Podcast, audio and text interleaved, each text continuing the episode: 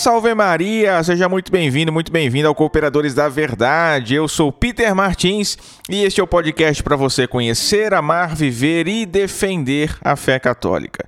Peçamos a intercessão da Santíssima Virgem Maria, do nosso glorioso patrono São José, de São Francisco de Sales e de Santo Tomás de Aquino, para que este episódio seja conduzido e frutifique segundo a vontade de nosso Senhor.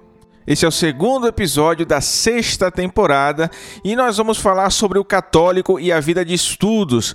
Por que, que é tão importante para o católico, para qualquer católico, cultivar uma vida de estudos, hein? Isso é o que nós vamos ver. No quadro Vida dos Santos, nós estamos estudando agora os santos apóstolos, né? Voltando às origens da igreja. E no episódio de hoje nós vamos falar sobre Santo André. E antes de a gente seguir, eu tenho um recado para você que está me ouvindo aí. Olha só, a milícia de Santa Maria, ordem a qual pertenço, todos vocês já sabem, né?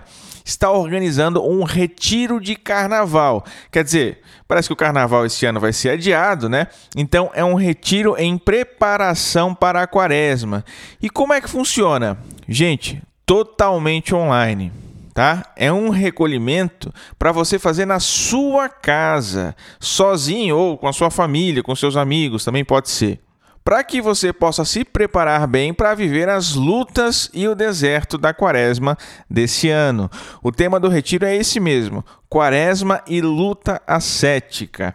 Então serão 13 palestras entre os dias 12 e 16 de fevereiro. As palestras são gravadas e são disponibilizadas dia após dia, de acordo com a programação do retiro. E além das palestras, você vai ter também um e-book, que é na verdade um guia do retiro, com orações, devoções e meditações para você fazer durante esses dias em que você vai estar vivendo com a gente esse retiro. E quem serão os palestrantes? Meus caros, está imperdível, tá? Vejam só. Dom Adair José Guimarães, um grande pastor da Igreja do Brasil, né? Bispo de Formosa. Depois, Michel Padiossi, que é o nosso provincial da Milícia de Santa Maria aqui para o Brasil. Frei Marcelo Aquino, que tem um apostolado muito frutífero na internet. O Frei Claudiano de Aragão, que é do canal Escola do Carmelo. O Frei Berg, Frei Ícaro, Padre Jailson dos Santos, Padre Francisco de Souza, do Apostolado Católico Extraordinário, e o Frei Mendes Júnior.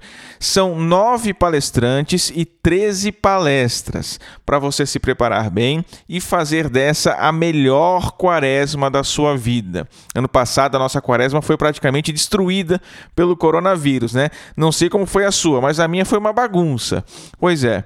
Então, nesse ano, a gente vai tentar recuperar aquilo que a gente perdeu perdeu no ano passado. Vamos fazer uma excelente quaresma e aqui está a nossa contribuição para que você também possa se preparar para sua quaresma, para fazer a melhor quaresma da sua vida, tá? As inscrições custam só R$ 47,00 e o acesso ao conteúdo é vitalício. Então, depois que passar o retiro, você vai poder assistir e reassistir as palestras quantas vezes quiser. Para fazer a inscrição, você acessa miliciadesantamaria.org.br barra Quaresma 2021, tudo junto. Milícia de Santa Maria.org.br barra Quaresma 2021. Aproveite, hein, meus caros, não fiquem de fora, por favor. Último lembrete é para você acessar, claro, o nosso site cooperadoresaverdade.com, porque lá nós temos muitos conteúdos de apologética, espiritualidade, doutrina, teologia, filosofia, orações católicas. Gente, tem de tudo no nosso portal. E nos acompanhem também pelas mídias sociais, onde tem muito conteúdo para você também. É só procurar por Cooperadores da Verdade ou digitar o nome de usuário, que é sempre o mesmo, né? Os Cooperadores, tudo junto, no Facebook, Twitter, YouTube e principalmente no Instagram. Recados dados, vamos para o tema principal. Vamos falar sobre o católico e a vida de estudos.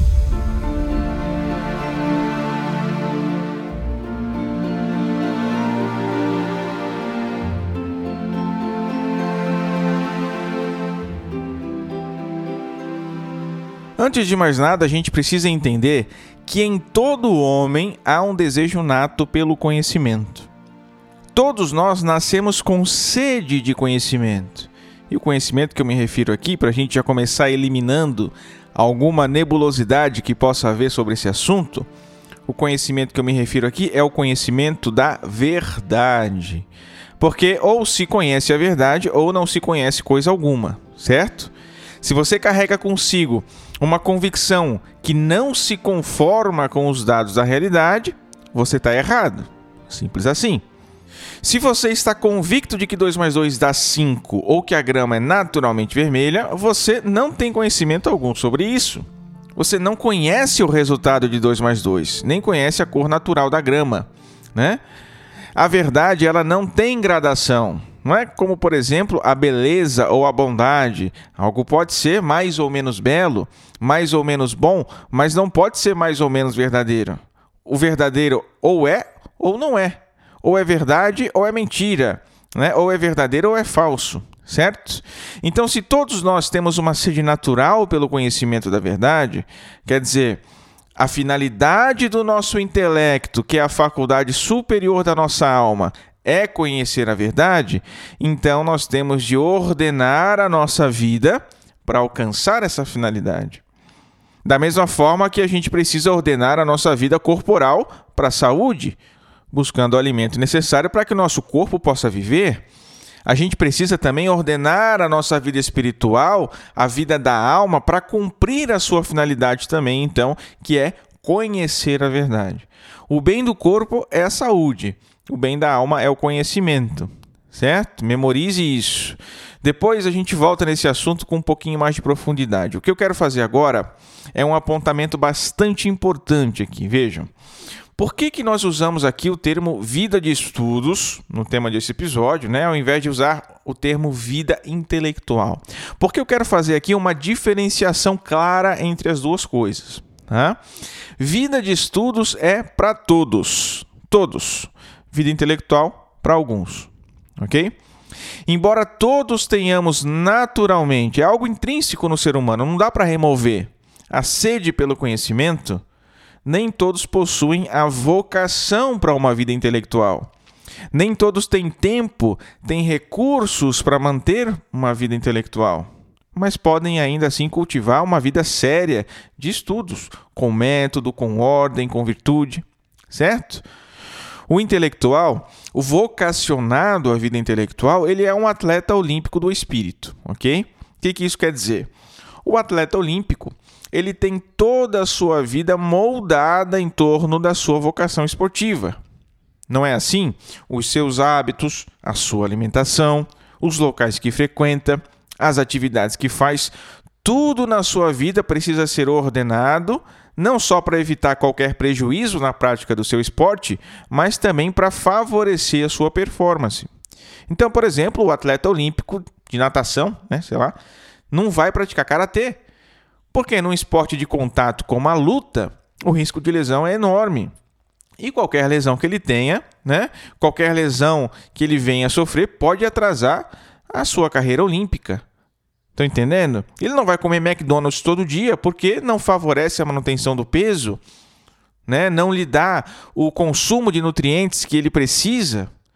Toda a vida de um atleta profissional de nível olímpico vai ser moldada em torno da sua vocação esportiva. E assim também é com a vocação intelectual. Sua alimentação, seus hábitos, sua memória, sua imaginação, todas as suas potências precisam estar ordenadas para favorecer o seu crescimento espiritual.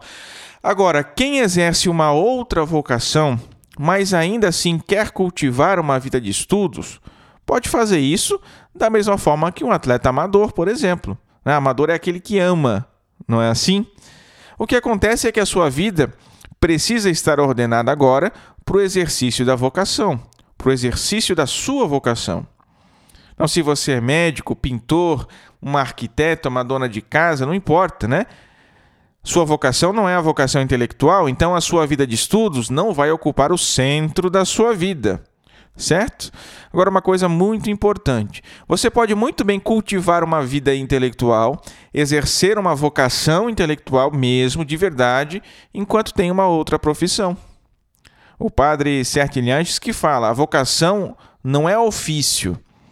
Vocação não é necessariamente o seu emprego, a sua carreira. Então, você pode muito bem ser, sei lá, um, um designer, um publicitário, uma gerente de banco, e exercer ao mesmo tempo a sua vocação intelectual.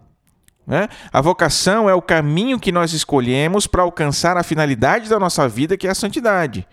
A profissão é o nosso meio de subsistência nessa vida. Às vezes as duas coisas se unem, mas às vezes não. E não tem nada de errado nisso.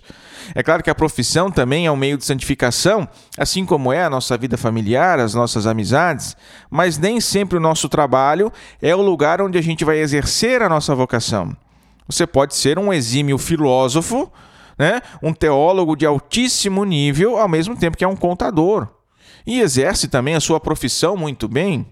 Mas você pode também ser um filósofo, um teólogo de máxima grandeza e ser um sacerdote, como foi Santo Tomás, como foi São Henry Newman, como é Bento XVI. E aí as duas coisas se unem. Então, essa diferenciação é importante que tenhamos em mente, porque muitas das vezes você se sente chamado a uma vocação intelectual, mas não quer abandonar o trabalho, está muito bem, gosta do que faz, e aí vai gerando uma certa confusão, porque você quer ser uma coisa, mas quer ser outra também. Então, calma, calma, calma, né? Senta, respira. Veja se as coisas, por mais separadas que pareçam, não são conciliáveis, né? Cultivar uma vida de estudos, por mais que você não queira exercer uma vocação intelectual, é essencial para o nosso desenvolvimento humano. E muito mais se a gente for considerar as realidades da fé, né? Porque o nosso intelecto é aquilo que há de superior no nosso ser. A nossa inteligência, a nossa racionalidade é o que nos diferencia dos outros animais, por exemplo. O homem é animal racional. Os outros animais não são racionais, são irracionais. Então nós seremos mais homens, mais humanos, mais aquilo que devemos ser, quanto mais desenvolvermos o nosso intelecto, a nossa inteligência, a nossa racionalidade. E o contrário também é verdadeiro. Quanto menos usamos o intelecto, quanto menos desenvolvemos o nosso intelecto, a nossa inteligência, a nossa racionalidade, mais parecido com os animais nós seremos. Compreendem?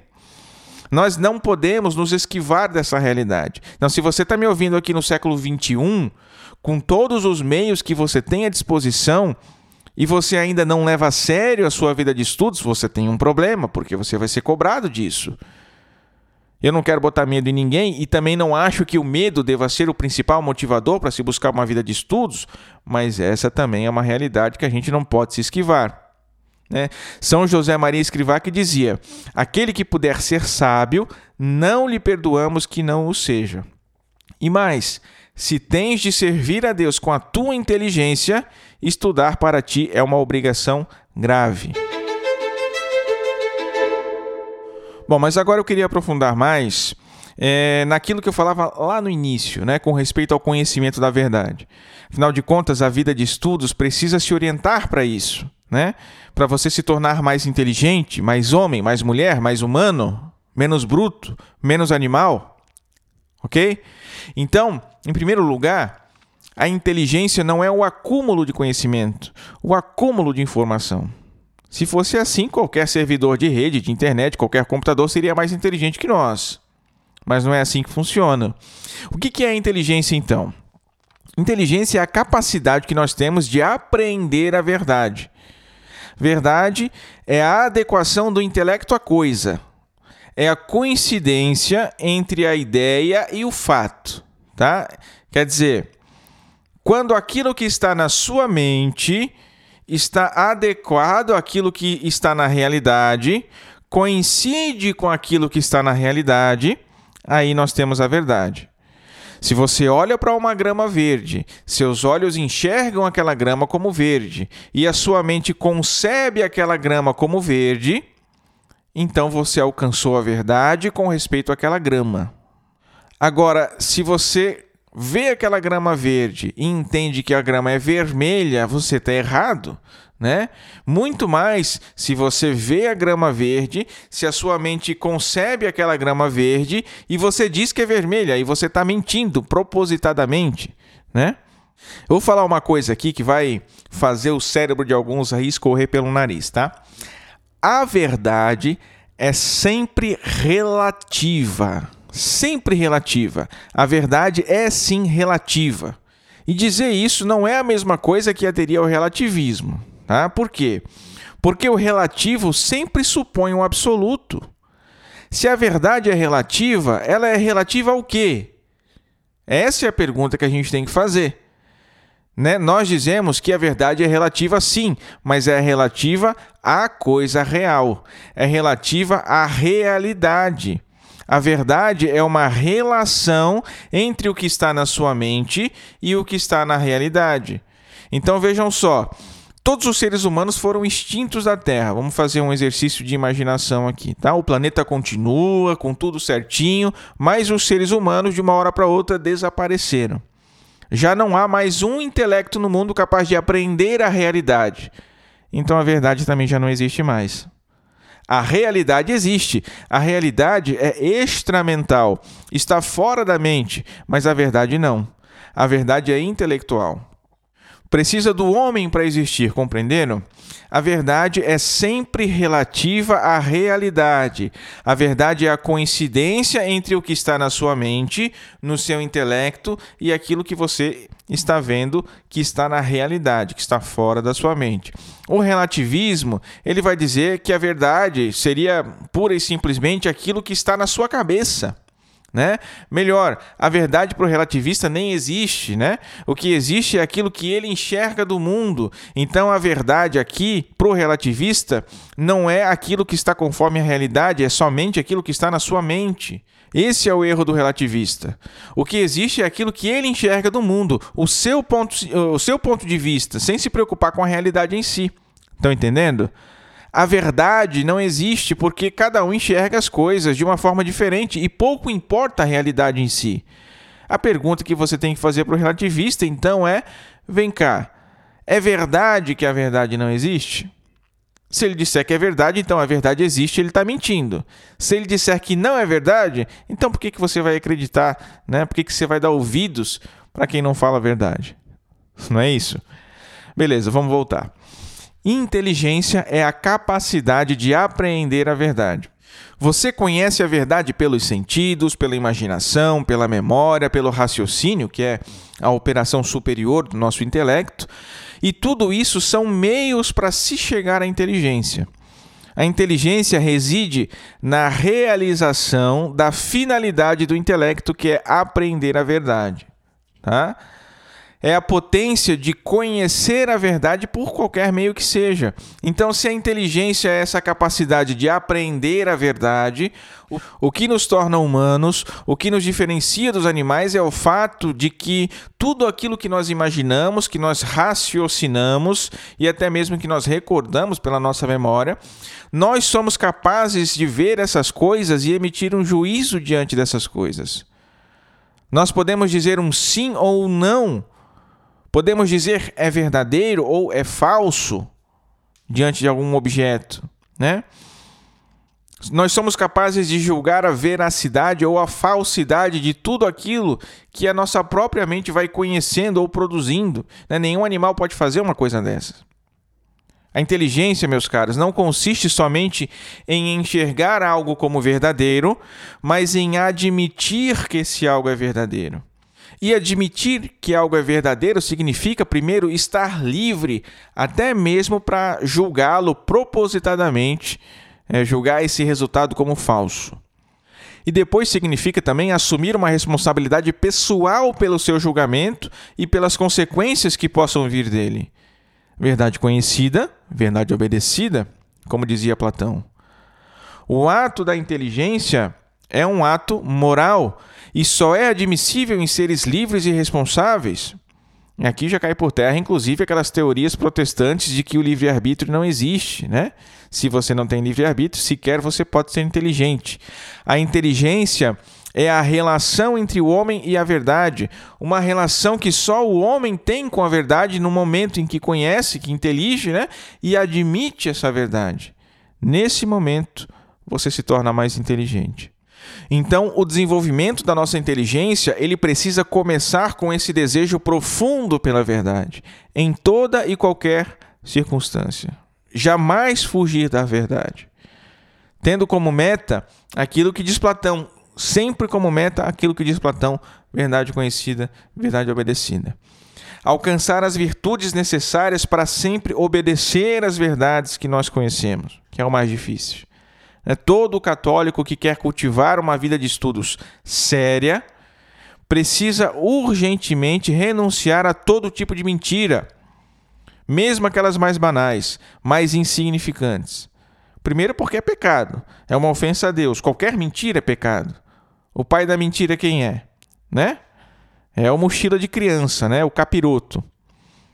Depois, porque a mentira atrofia a nossa alma. É a erva daninha da inteligência, sufoca a nossa mente. Bom, e se o ato da inteligência é um ato moral, livre, é preciso que nós cultivemos uma vida moral reta também.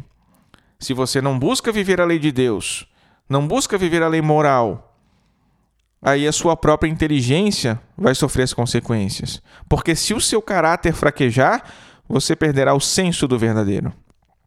Daí não poderá julgar bem. E um pequeno erro, como diz Santo Tomás, poderá se tornar grande no futuro. E quem ouviu a nossa série Vícios e Virtudes já sabe como os pecados, os vícios entorpecem a nossa mente, nos tiram da realidade. É impossível cultivar uma vida de estudos séria, em busca da verdade, sem combater os vícios e cultivar as virtudes. Porque a inteligência utiliza de todo o conjunto do nosso ser, do nosso corpo e da nossa alma para operar. Se nós temos desordens, vícios, hábitos ruins, tudo isso vai prejudicar a nossa inteligência. Por isso, nós não podemos negligenciar a vida moral, a vida de virtudes. E outra, o verdadeiro, o belo e o bem são como que três faces da mesma coisa. A virtude, que é o bem, e a verdade nunca podem estar distantes, se não tem algo errado. Compreendem? Mais ainda, a oração é o meio pelo qual nós alcançamos as graças de Deus graças que robustecem a nossa alma, né? que inflamam a nossa vontade para alcançar as virtudes necessárias para a vida de estudos. Por isso, a vida de estudos jamais pode estar desconectada também da vida de oração, da vida de piedade. Isso sem contar que a oração é a elevação da nossa alma até Deus, que em última instância é Ele a verdade mesmo.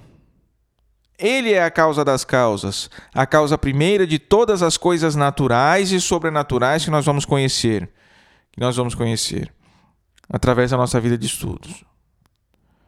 Deus é a verdade suprema, a qual todas as verdades, por mais dispersas que pareçam, estão unidas.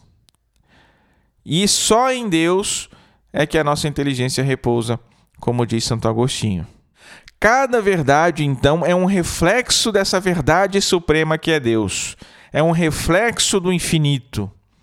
Toda verdade, isso aqui quem diz é, é, é o, o padre Sertilhanges, toda verdade é um local de encontro com a verdade absoluta. Da mesma forma, a gente pode dizer que o encontro com a verdade absoluta pela vida de oração abre a nossa mente, potencializa o nosso intelecto pela graça de Deus, claro, para que nós possamos conhecer as demais verdades.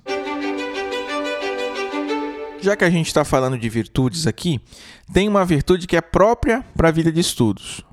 Para a vida intelectual também, claro, mas aqui a gente está falando mais da vida de estudos, uma vida mais normal de estudos, digamos assim, né?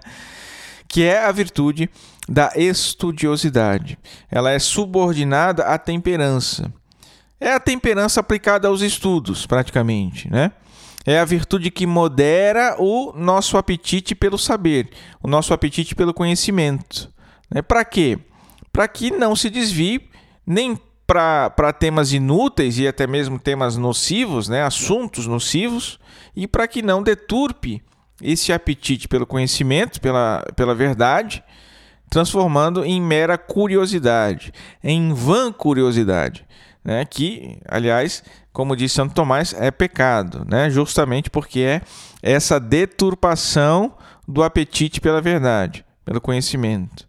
A vã curiosidade nos leva a buscar não mais a verdade, com todas as consequências boas e más né, que pode nos trazer, mas sim algum tipo de satisfação ou deleite pessoal. Então, quando, por exemplo, você se aplica aos estudos para inflar o seu ego, por orgulho, por vaidade, uma clara deturpação da estudiosidade.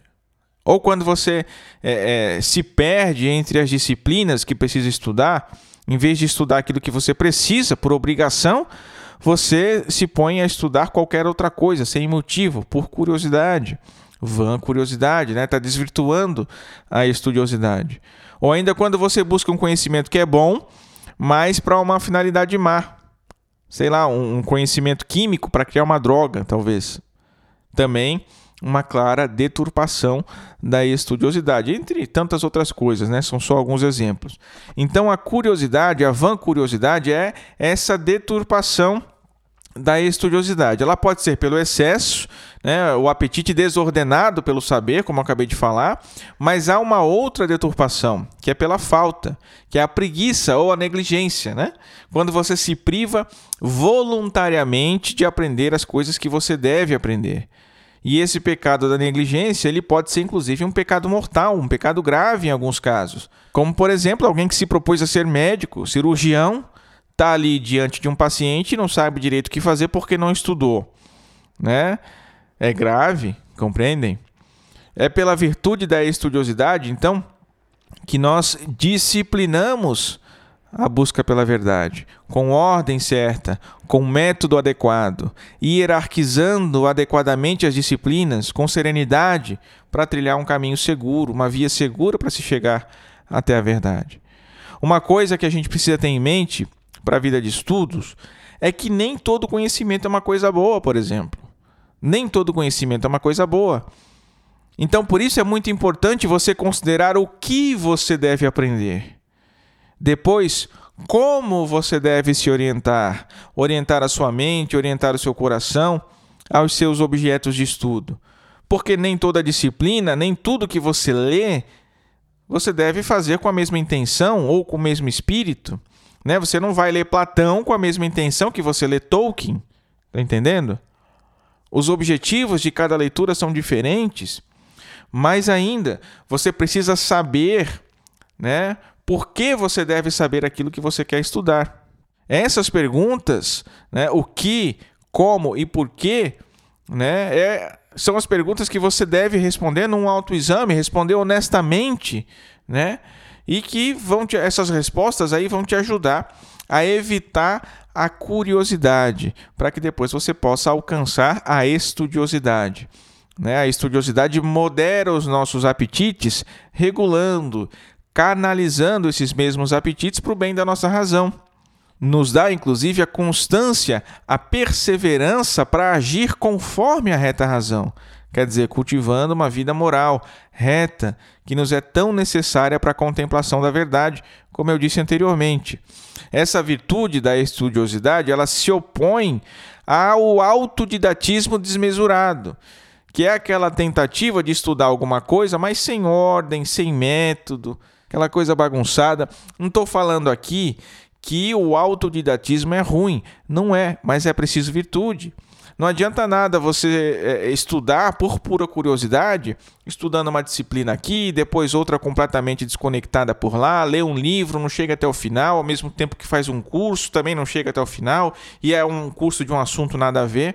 Então, quer dizer, é nítido que quem estuda assim está fazendo errado, não está fazendo certo, falta ordem, falta hierarquia, falta disciplina.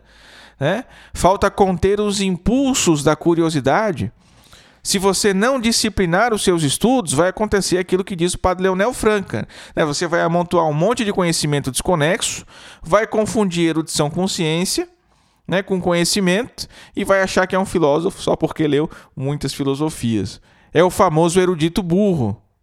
E outra, mais do que ler, ou mais do que assistir uma aula, assistir um curso, é preciso refletir, meditar sobre aquilo que se estuda. Pouco importa quantos livros você vai conseguir ler num ano. É preferível que você conheça profundamente poucas coisas do que conheça muitas coisas superficialmente. Está entendendo? Do contrário, o seu conhecimento, conhecimento entre muitas aspas, não vai passar de uma erudição vazia. Então, meditar aquilo que se lê é se debruçar sobre aquilo que você está estudando. É justamente aderir a essas verdades e assumir as suas consequências. Uma vida de estudos que se preze não existe sem isso. Não existe sem meditação. Para boa meditação nos estudos, você precisa de humildade. Não existe leitura, não existe aprendizado sem humildade. Isso quem ensina é o São Vitor, né? Não se envergonhe de aprender de ninguém, ele diz. Não se envergonhe de aprender de ninguém. Vejam que coisa importante é essa. Então, meu caro, minha cara, se você se coloca diante de um livro, não julgue-o antes de terminar. Suspenda completamente o juízo, dê crédito total para o autor, assuma como verdadeiras as teorias e as ideias que ele coloca ali, e só depois então você vai confrontar aquilo que você aprendeu com as suas convicções, com os dados da realidade. Porque senão você vai se tornar o pior tipo de estudante que existe, que é aquele que estuda para refutar, aquele que estuda para confrontar, nunca para aprender. Certo? Depois, a memorização também é parte importantíssima da vida de estudos. O professor Sidney Silveira diz que memorizar é amar as coisas com inteligência. É o melhor modo de você ter sempre diante de si aquilo que você quer amar. Memorizar aqui não é aquela decoreba fria que eu digo, né? Mas é preciso guardar os conceitos, as verdades daquilo que se estuda, daquilo que se lê, ok? A memorização não é o aprendizado propriamente dito, mas é aquela coleção de informações que você vai guardar para depois meditar sobre elas. Essa meditação é que é o estudo propriamente dito. Essa meditação é o que te vai conduzir para a contemplação da verdade, que é o objetivo do estudo, o objetivo da vida de estudos. Outra virtude que deve nos acompanhar no exercício, no cultivo da vida de estudos, é a virtude da ordem. Eu já dei algumas setas aqui no, no tópico anterior da nossa pauta, né? Bom, toda criação é ordenada, certo? O nosso Deus é o Deus Sabaoth, é o Deus dos exércitos, das hierarquias, da ordem. Cada elemento da criação possui uma ordem interna e também está ordenado em relação com outras coisas. Não é assim? Então a nossa vida também precisa de ordem, para que nós possamos nos relacionar de modo equilibrado com o mundo que nos cerca. Vejam, nós não podemos estudar tudo ao mesmo tempo. Não dá para ler sobre todos os assuntos ao mesmo tempo, assistir todas as aulas ao mesmo tempo, conhecer todas as pessoas ao mesmo tempo. E a nossa vida é limitadíssima também 80, 90, 100 anos. O que, que é isso diante de um universo inteiro de conhecimento que nós temos à nossa disposição? É nada, não é? Então nós vamos precisar hierarquizar esse horizonte de conhecimento que nós temos por adquirir, elencando as prioridades, ordenando-os corretamente para aproveitar melhor o nosso tempo e para aprendermos, para conhecermos aquilo que nós precisamos conhecer aquelas verdades fundamentais às quais nós não podemos abrir mão, certo? E se a ordem é uma virtude, toda virtude é um hábito, então nós precisamos cultivar esse hábito da ordem, ter essa virtude enraizada na nossa alma, no nosso caráter. Sem ordem, a gente não consegue fazer aquilo que nós queremos fazer e o pior, não consegue fazer aquilo que a gente deve fazer.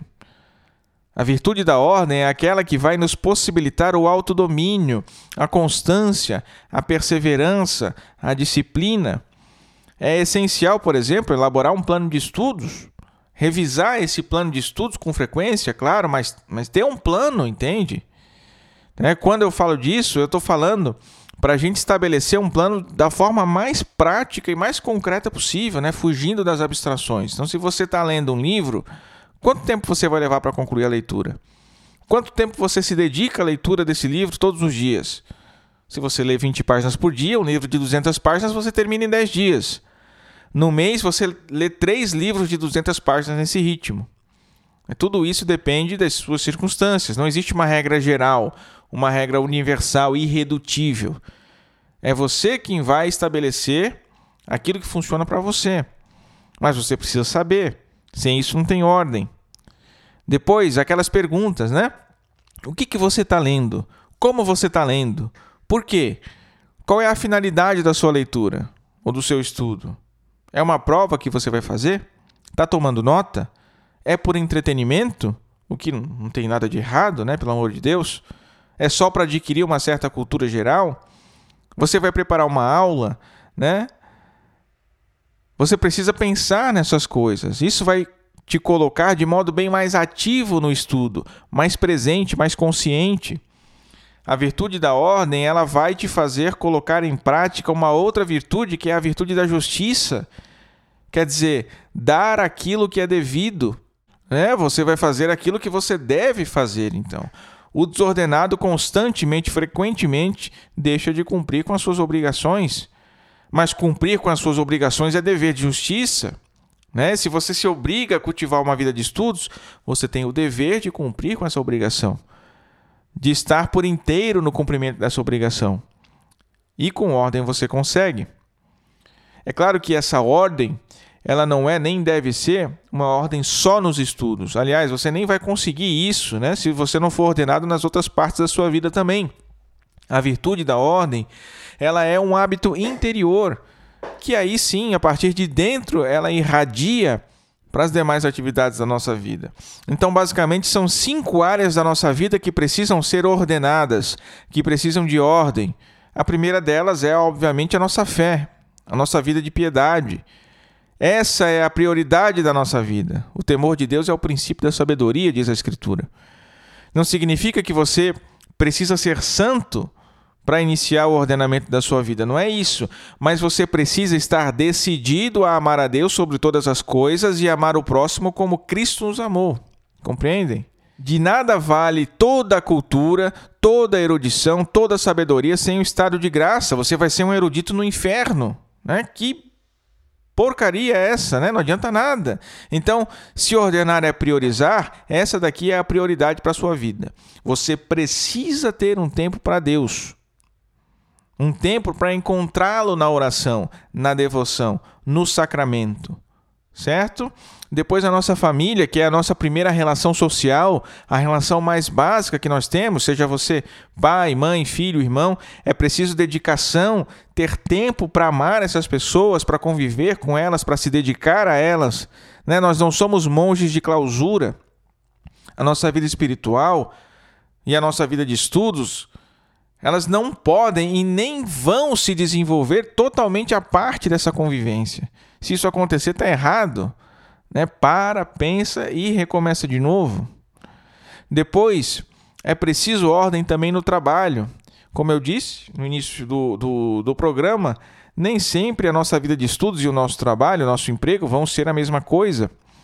Né? Grande parte das vezes não é mesmo. Então, no trabalho, nós também temos obrigações. Também precisamos de ordem, método, prioridades no cumprimento dessas obrigações. Precisamos de um ambiente organizado, limpo, né? Precisamos dedicar o tempo certo para cada coisa, sem excesso nem falta. Tudo isso nós alcançamos com a virtude da ordem. Mas o nosso descanso também precisa ser ordenado. O descanso, o lazer, eles precisam ocupar um lugar na nossa vida. O descanso não pode ser maior que o devido para não virar preguiça. E o lazer não pode ocupar o tempo que deveria ser destinado para as obrigações. Você não vai faltar o trabalho para jogar bola, não é? Não vai se atrasar para o trabalho porque ficou dormindo até mais tarde. Então, ordem. E por fim, nós precisamos também da virtude da ordem nas outras formas de convivência, na amizade, na aquisição de cultura e na vida de estudos. Então, nós precisamos organizar o nosso tempo de modo que nós consigamos atender essas demandas da vida integral que nós temos.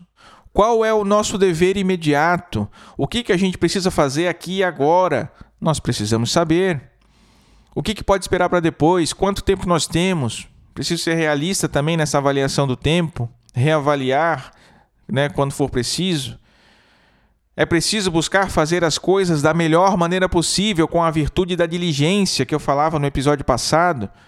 Né? Começar e terminar uma tarefa, começar e terminar um estudo, uma leitura. Não dá para você parar no meio, a não ser que se tenha aí uma razão muito extraordinária. Ah, mas eu não estou entendendo muito o que eu estou lendo aqui, Peter, olha só. Gente, entender pouco é melhor do que nada. Né? Então termina o livro, termina o estudo, nem que seja por obrigação. Depois você vai né, e volta nele mais tarde, mais maduro, mais madura, para você entendê-lo melhor. Para você conseguir organizar e cumprir com os seus estudos, que é o foco desse episódio, você precisa estabelecer metas, metas diárias, semanais, mensais, semestrais, anuais, tanto faz, né? Como você preferir. Utilizar uma lista de tarefas, uma agenda no papel ou digital mesmo, tanto faz. Liste ali os seus objetivos e cumpra. Né? Quando você escreve, você consegue visualizar melhor as coisas. Né? Então você pode consultar quando for preciso, reorganizar. Não vai cair no esquecimento porque está ali anotado, né? Então essas coisas realmente funcionam, né? Não desprezem essas coisas, ok? E sem obsessão, né? Sem criar um mundinho fechado, desconectado da realidade. Eu falo disso no episódio passado também, né? A preguiça ocupada. Então, se você precisa interromper os seus estudos por algum motivo mais urgente, atender um doente, atender o seu filho que está chorando, seu irmão que sofreu um acidente. A ordem e a justiça exige que você abra mão da sua programação para a prática da caridade. A caridade está em primeiro lugar. Duas últimas coisas a se dizer quanto à virtude da ordem na vida de estudos. Primeiro, evitar as distrações. Então desligue o celular, desligue o tablet, desligue o computador né, quando você está diante de um livro. Entregue-se totalmente à leitura, às anotações, à meditação, ao estudo. Evite toda e qualquer distração. Depois, seja pontual. Né? Tenha uma hora marcada no seu dia para começar, para os intervalos, para terminar. Isso é fundamental, gente. Aliás, é preciso que nós tenhamos uma disciplina quanto ao tempo, desde a hora que a gente acorda até a hora de se deitar, né? Saber o que a gente vai fazer em todos os momentos do dia, porque sem isso não há ordem como virtude, não há ordem como um hábito bom da nossa alma.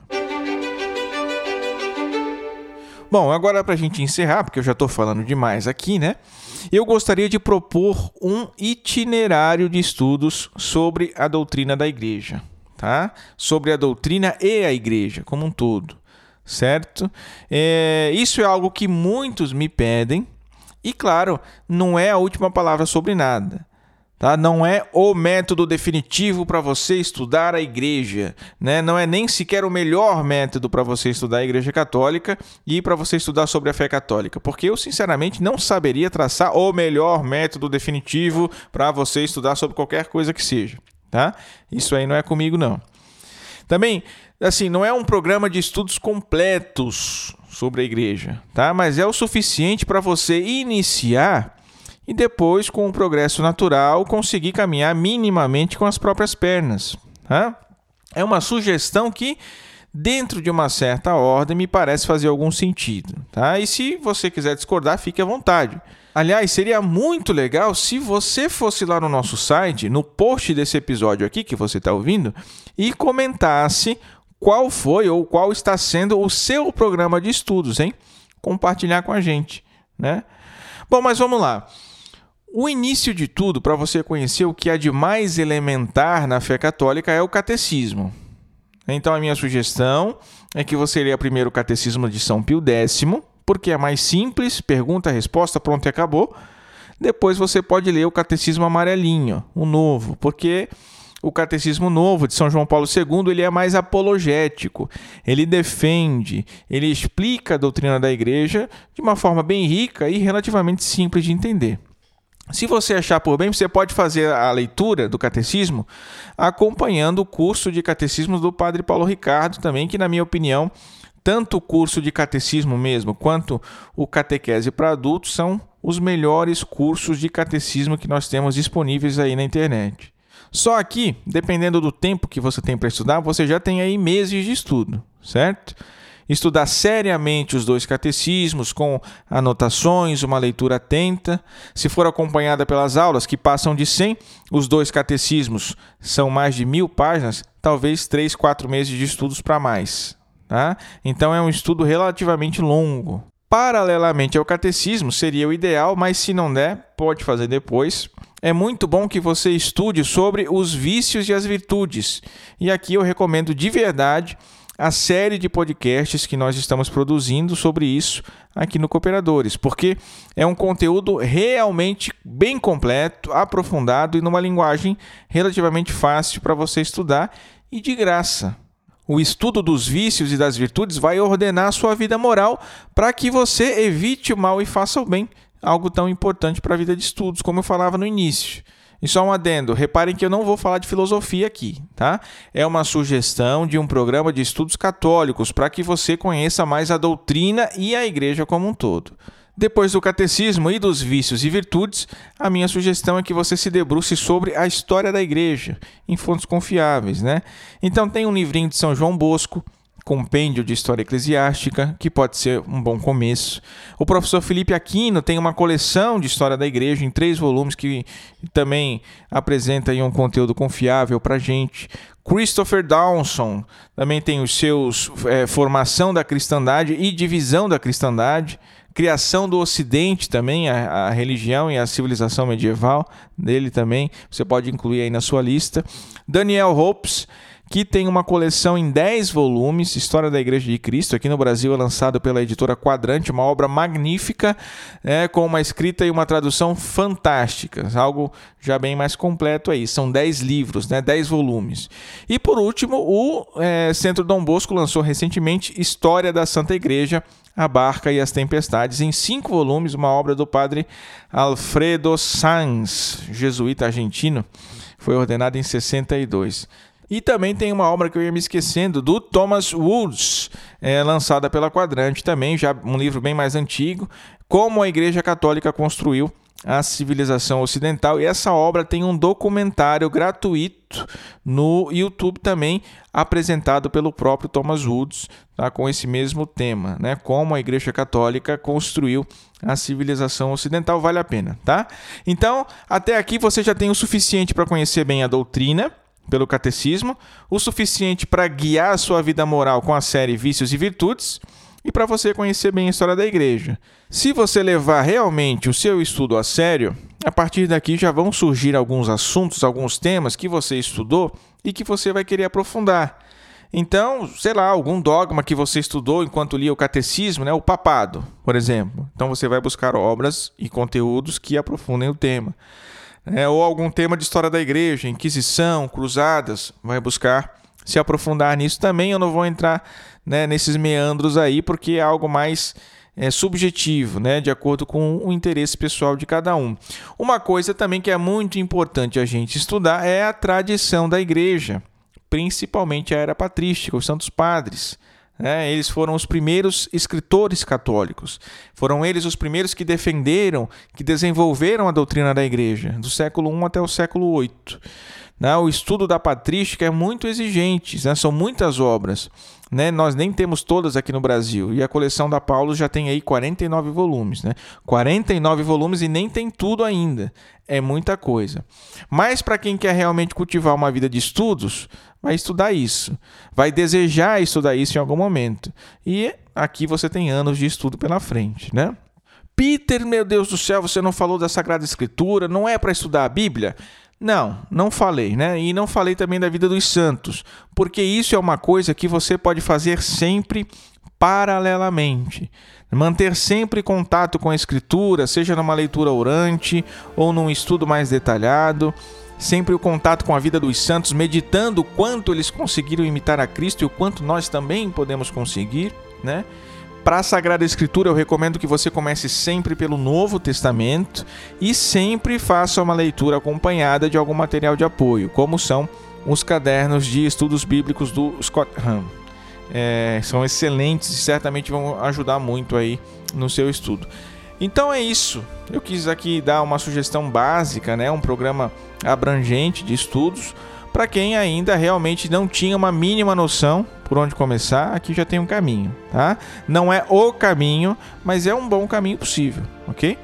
Então, bons estudos, que Nossa Senhora, sede da sabedoria, possa interceder para que nós possamos alcançar as virtudes necessárias para bem estudar.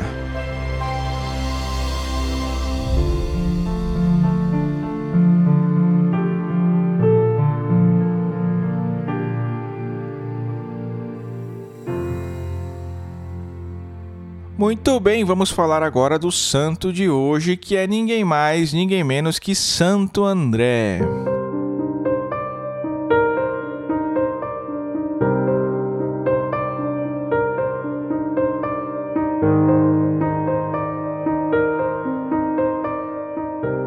Santo André era o irmão de São Pedro.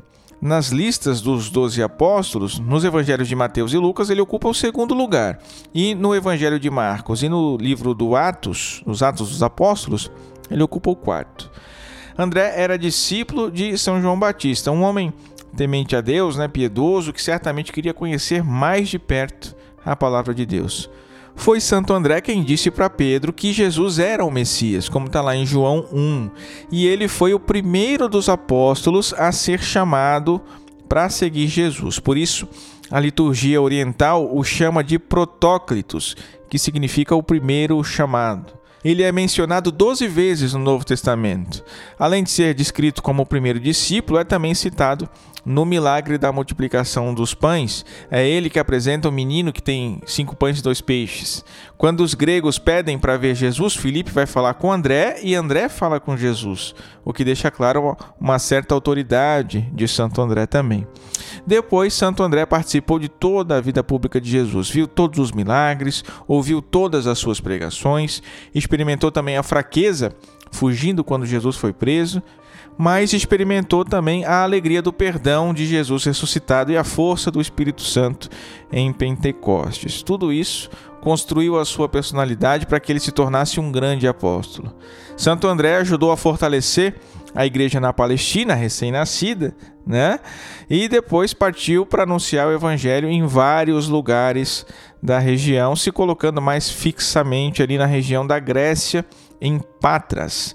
Santo André foi o fundador também da igreja de Constantinopla. E o patriarcado de Constantinopla então descende de Santo André, assim como o patriarcado de Roma, né, o nosso papa, descende de Pedro. E ele foi morto, martirizado, né, em Patras mesmo na Grécia. Foi crucificado mais numa cruz em forma de X. Isso foi ali pelos anos 60 depois de Cristo. Em 357, o imperador Constantino, que se converteu ao cristianismo, pediu que fossem levados os restos mortais de Santo André para Constantinopla. Depois aí essas relíquias foram transladadas para Roma e em 1964 o Papa Paulo VI restituiu essas relíquias de Santo André para o bispo ortodoxo de Patras na Grécia, que é a igreja da cidade onde Santo André foi martirizado. Santo André rogai por nós.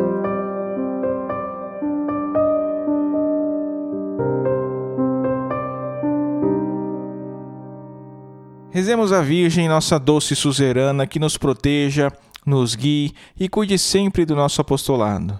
Subtum presidium confugimus, sancta Dei genitrix nostras deprecationes ne despicias e necessitatibus nostris. Sed a periculis cunctis libera nos semper, Virgo gloriosa et benedicta. Amém.